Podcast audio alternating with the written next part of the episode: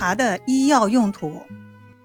茶圣陆羽在《茶经》中写道：“茶之为饮，发乎神农氏。”后世的不少茶学专家通过多方研究后认定，我国茶叶起源于神农时代的判断是符合历史事实的。《神农本草经》记载了茶叶的解毒功效，以后人们逐渐开始把它作为一种具有防病治病的药物来对待。比如，医圣张仲景用茶来治疗脓血病，外科鼻祖华佗用茶消除疲劳，有些医生还用茶叶治疗厌食、胃痛等症。另外，在当时，人们还把茶叶看作是一种特殊的养生保健品，比如陶弘景在他所著的《杂录》中说：“苦茶轻身换骨。”所谓轻身换骨，按今天的话说，显然属于减肥养生。我国唐宋时期，医药学有了迅速的发展，茶疗也日趋成熟，人们了解了更多。有关茶叶的医疗作用，陆羽的《茶经》将前人的茶叶知识做了系统的整理和总结。茶叶在唐代已经相当普及，茶树的种植已遍及全国五十多个州郡，还出现了国家经营的茶园，民间饮茶已经成了一种风气。茶叶。成了一种重要的食疗品。唐人除了直接泡茶饮用外，还取茶汁来煮粥。另外，在这一时期的医学文献中，还记载了名目繁多的药茶，比如宋朝由政府组织编写的《太平盛会方》《合剂局方》等书中，都设有药茶专篇。人们在临床上常根据病情。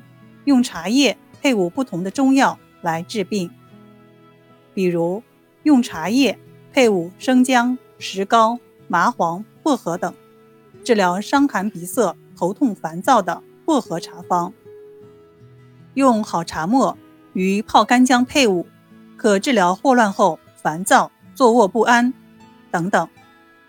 此外，这一时期的茶疗方法还有多种形式，比如。研末外敷，治疗一些外科、皮肤科的疾病，像男性易发的阴囊生疮等。又如用醋来调和茶叶，据说古人用这种方法治疗热毒下痢、腰痛难转等病，疗效很好。再就是将茶叶制成丸剂，可用来治疗产后便秘。随着历史的发展，人类。对茶的医疗作用有了更多的了解，茶叶的医疗用途也越来越广。明清时期出现了许多行之有效的茶疗方，比如枸杞茶、八仙茶、慈禧珍珠茶等。茶疗所治疗的疾病几乎遍及内外妇儿皮肤骨伤各科及养生保健等许多方面。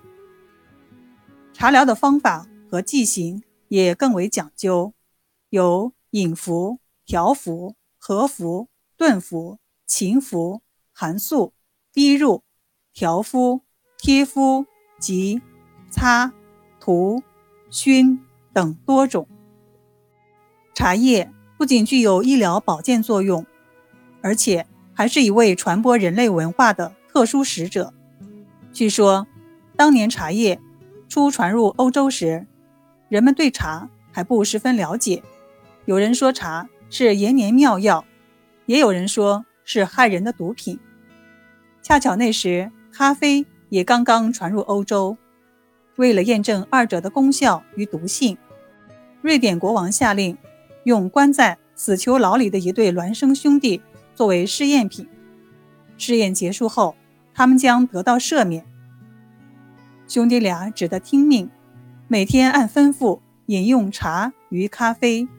结果，兄弟二人不仅没有中毒，而且身体越发健康，一直活到了八十多岁，真可称得上是因祸得福。此后，人们对饮茶发生了浓厚的兴趣。今天，茶叶作为一种医疗保健饮品，已经走入千家万户。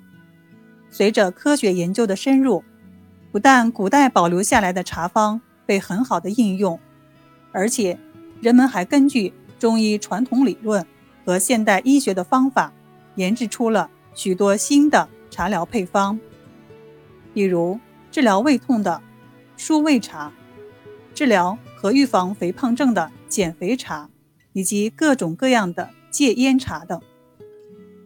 茶叶已经成了人们所喜爱的家庭防病治病的。保健佳品。